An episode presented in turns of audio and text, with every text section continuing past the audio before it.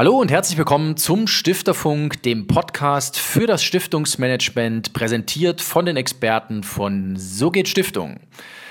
Mein Name ist Tobias Caro, ich bin Gründer und Geschäftsführer von Stiftungsmarktplatz.eu. Ich bin der Kooperationspartner für den Stifterfunk und heute im Gespräch geht es mit Hans-Dieter Maisberger von der DZ Privatbank, der dort auch als Stiftungsexperte fungiert, um das Thema Stiftungsvermögen 2030, beziehungsweise was er sich vom zweiten virtuellen Tag für das Stiftungsvermögen so ein bisschen als ähm, Idee für die Zukunft für Stiftungsvermögen mitgenommen hat. Lieber Herr Maisberger, wenn Sie den Blick auf das Stiftungsvermögen 2030 werfen, wenn Sie Stiftung einen Rat geben würden, wie sehe der aus? Ja, liebe Zuhörerinnen und Zuhörer, mein Rat für das Stiftungsvermögen 2030 lautet einfach, werden Sie sind Investoren. Das bedeutet für mich, sie sind ja selbst daran interessiert, das Vermögen zu sichern und zu mehren und dann letztendlich auch für die gesellschaftliche Verantwortung, wo sie ja Entscheidungen treffen wollen, auch mit dem Vermögen in einem gewissen Einklang stehen. Das heißt also für mich eindeutig äh, stärker nochmal sich bewusst machen, wofür handle ich als Stiftungsverantwortlicher, wofür bin ich verantwortlich wenn ich äh, das Stiftungsvermögen treuhänderisch äh, verwalte, was möchte ich gerne meine Motivation dazu nochmal äh, hineinbringen, um das Stiftungsvermögen auch wirklich zukunftssicher aufzustellen, um letztendlich daraus auch eine gewisse äh, Mehrwerte zu stiften. Also das heißt nicht nur, dass man sagt, man ist äh, sozusagen als äh, Stifter, äh, als äh, Stiftungsverantwortlicher verantwortlich, um Zwecke zu begleichen, sondern auch den zweiten Fokus äh, auf die Vermehrung des Stiftungsvermögens zu werfen und das letztendlich mit einem profunden Sinn. Und somit schließe ich dann nochmal den Kreis, wo ich sage, werden Sie zu einem Sinninvestor. Ähm, dieses Investor ähm, hängt natürlich eng am Zweck dran. Also wenn ich es für mich richtig interpretiere, dann ist der erste, äh, die erste Pflicht des Stiftungsverantwortlichen, Stiftungsgremien natürlich das Verwirklichen von Stiftungszwecken. Und dafür muss ich mich natürlich mit dem Kapital, mit der Kapitalanlage beschäftigen.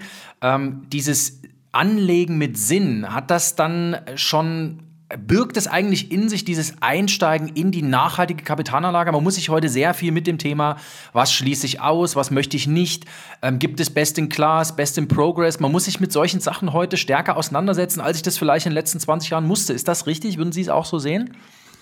Auf jeden Fall. Und vor allen Dingen, man muss sich ja auch nochmal die ähm, ähm, Begrifflichkeiten nochmal etwas näher sich anschauen. Was heißt überhaupt eigentlich Begriff nachhaltige Geldanlagen? Also nachhaltige Geldanlagen fängt ja schon an, wenn ich wirklich sage, ich habe eine gewisse Verantwortung und ich investiere auch verantwortungsvoll. Also das, was äh, letztendlich äh, oft uns in der ähm, Stiftungswelt begegnet, Responsible äh, Investing. Mhm. Das ist ein Fremdwort für viele und wissen auch mit der Begrifflichkeit her nichts anzufangen. Aber auf Deutsch heißt das nur umgekehrt, verantwortungsvolles Investieren. Mhm. Und letztendlich äh, stellt sich die Frage, wie gehe ich verantwortungsvoll mit dem Stiftungsvermögen um? Und da gibt es letztendlich auch dann äh, Instrumente, die ich dann nutzen kann oder als passiver äh, wirkender äh, einfach nicht nutze. Und ich sage nach wie vor, je wirkungsvoller ich investiere, umso wirkungsvoller wird dann auch meine Stiftung, die ich verantworte. Ähm, jetzt haben wir beim zweiten virtuellen Tag für das Stiftungsvermögen, Sie waren ja in der Diskussion auch mit dabei, über Stiftungsvermögen 2030 gesprochen.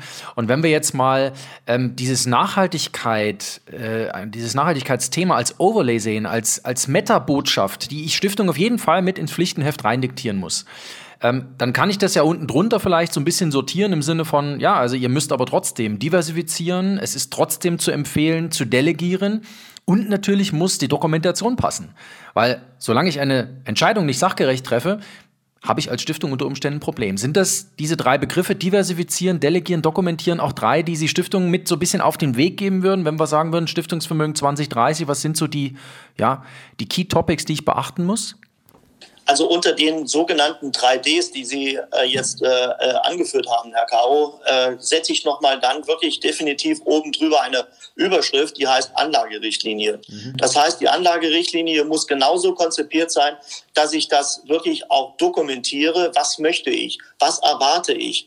Beziehungsweise wie möchte ich auch gerne zukünftig insgesamt meine Vermögensstrategie dann auch wirken lassen? Das heißt also, das äh, ist wirklich die äh, Ausgangssituation, äh, das, was Sie beschrieben haben. Und wie delegiere ich sozusagen das Vermögen? Wer ist verantwortlich dafür? Mhm. Ja, also äh, mache ich das selbst als eigenverantwortlicher Stiftungsvorstand? Bin ich in der Lage, das dann auch wirklich umzusetzen? Oder delegiere ich es an externe Partner, an professionelle äh, Vermögensverwalter, so zum Beispiel die DZ Privatbank. Mhm. Wir sind hier über Jahrzehnte professionell unterwegs. Das heißt, wir haben über eine jahrzehntelange Expertise in ethisch nachhaltigen Vermögensanlagelösungen äh, äh, von einer standardisierten Vermögensanlage bis hin zu einer individuellen Vermögensanlage, wo wir wirklich diese Bedürfnisse jedes Einzelnen auch nochmal äh, wahrnehmen und auch abtragen können. Jetzt haben Sie das, den Begriff Anlagerichtlinie ganz bewusst in den, in den Mund genommen und die 3Ds praktisch damit überschrieben. Was glauben Sie? Lassen Sie uns mal kurz in die Praxis schauen. Sie, Sie sprechen mit Stiftungen, Sie betreuen mehrere hundert Stiftungen.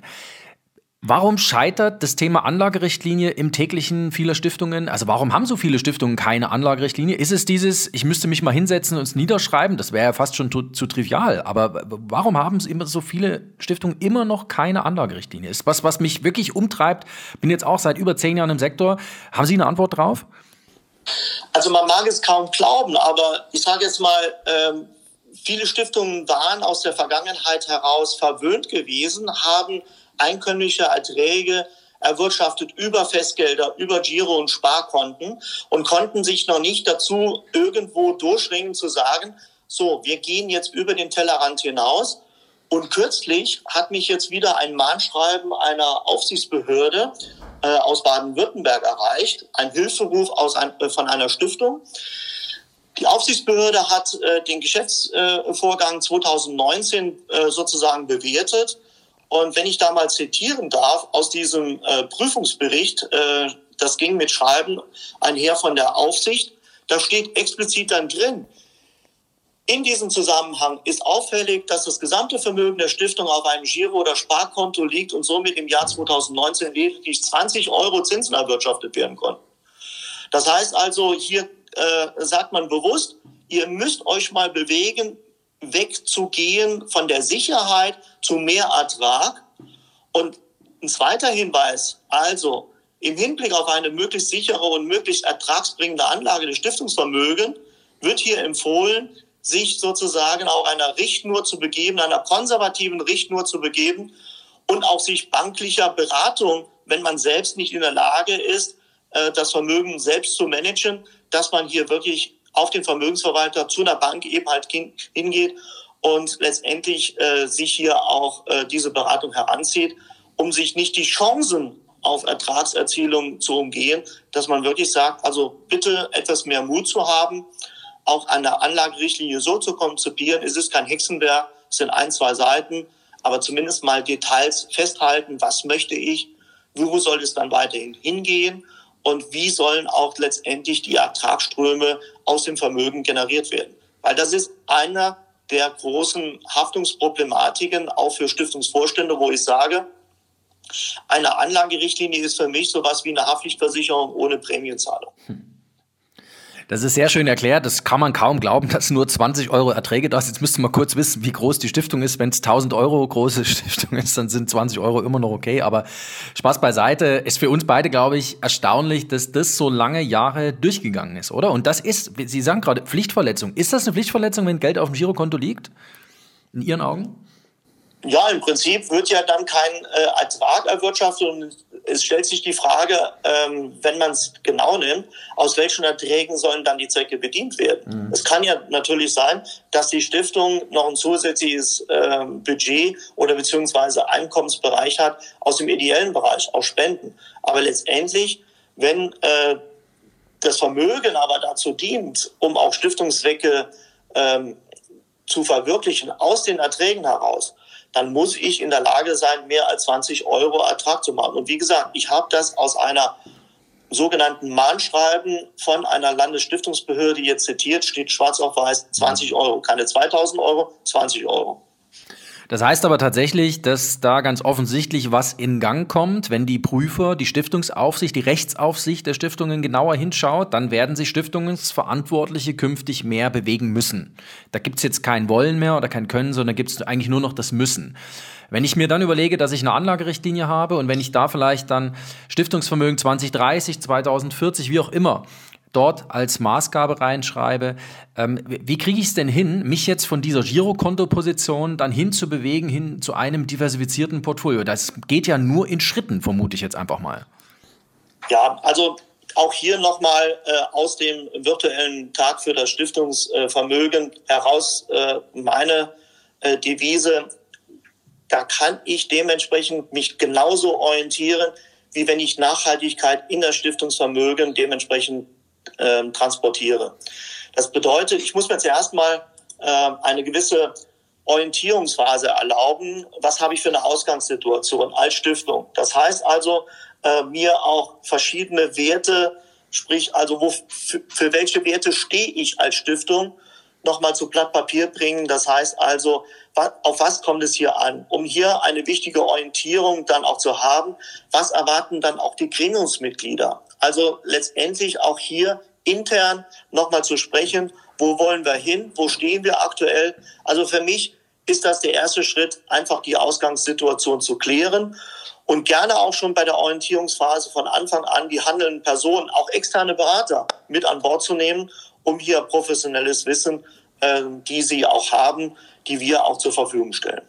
Und ich stelle es mir dann so vor, in dieser Orientierungsphase, wenn ich das gegenüber auch jetzt zum Beispiel dieser Stiftungsaufsicht, die diesen Brief geschrieben hat, wenn ich mal bei dem Beispiel bleibe, wenn ich das so kommuniziere, dass ich jetzt in eine Orientierungsphase eingetreten bin, dass ich jetzt gewillt bin, etwas zu tun im Stiftungsvermögen, dann tue ich doch meine Pflicht. Dann habe ich doch dieses Problem Pflichtverletzung für mich schon mal direkt aussortiert und zwar proaktiv, ohne dass mich jemand darauf aufmerksam machen muss, oder? Das ist vollkommen richtig, Herr Caro, aber letztendlich bleibt es ja nicht nur bei der Orientierung, sondern jetzt muss ich mich dann auch hinsetzen und auch eine vernünftige Strategie entwerfen. Weil die wollen ja letztendlich dann auch von mir ein Antwortschreiben haben, um dann auch zu sehen, welche Rahmenbedingungen gebe ich mir jetzt, ja, um diese Rahmenbedingungen dann auch nochmal ähm, genauer sich anzuschauen, empfehle ich auch immer wiederum, schauen Sie sich nochmal die Stiftungssatzung an. Schauen Sie sich nochmal die Willenserklärung des Stifters an, wenn er verstorben ist und schon seit Jahren dementsprechend hier keine Kommunikation stattfinden konnte und welche freiwilligen Selbstverpflichtungen sie selbst eingehen möchten, um dann letztendlich auch äh, festzulegen, mit welcher Anlagestrategie gehen sie in die Zukunft, mit welchen Anlageprodukten. Natürlich auch wiederum mit dem Thema, mit welchen Nachhaltigkeitskriterien möchte ich auch gerne das Stiftungsvermögen äh, dann auch äh, letztendlich verhaften. Und Nachhaltigkeit als solches gehört dann auch wiederum für mich in die Anlagerichtlinie das Thema. Das heißt, beim nächsten Mal sprechen wir zwei gemeinsam über das Antwortschreiben, was Sie dann verfasst haben. Ähm, danke Ihnen sehr, dass wir heute darüber sprechen konnten. Hans-Dieter Maisberger, Stiftungsexperte bei der DZ Privatbank. Das war's für heute. Vielen Dank fürs Zuhören. Und äh, wenn Sie die nächste Folge nicht verpassen können, kann ich Ihnen nur empfehlen, diesen Kanal hier zu abonnieren, den Stifterfunk von So geht Stiftung. Und wenn Sie selber Lust haben, eine Stiftung zu gründen, wenn Sie Expertise suchen oder sich weiter informieren möchten, dann reinklicken und Kontakt aufnehmen unter www.sogehtstiftung.de.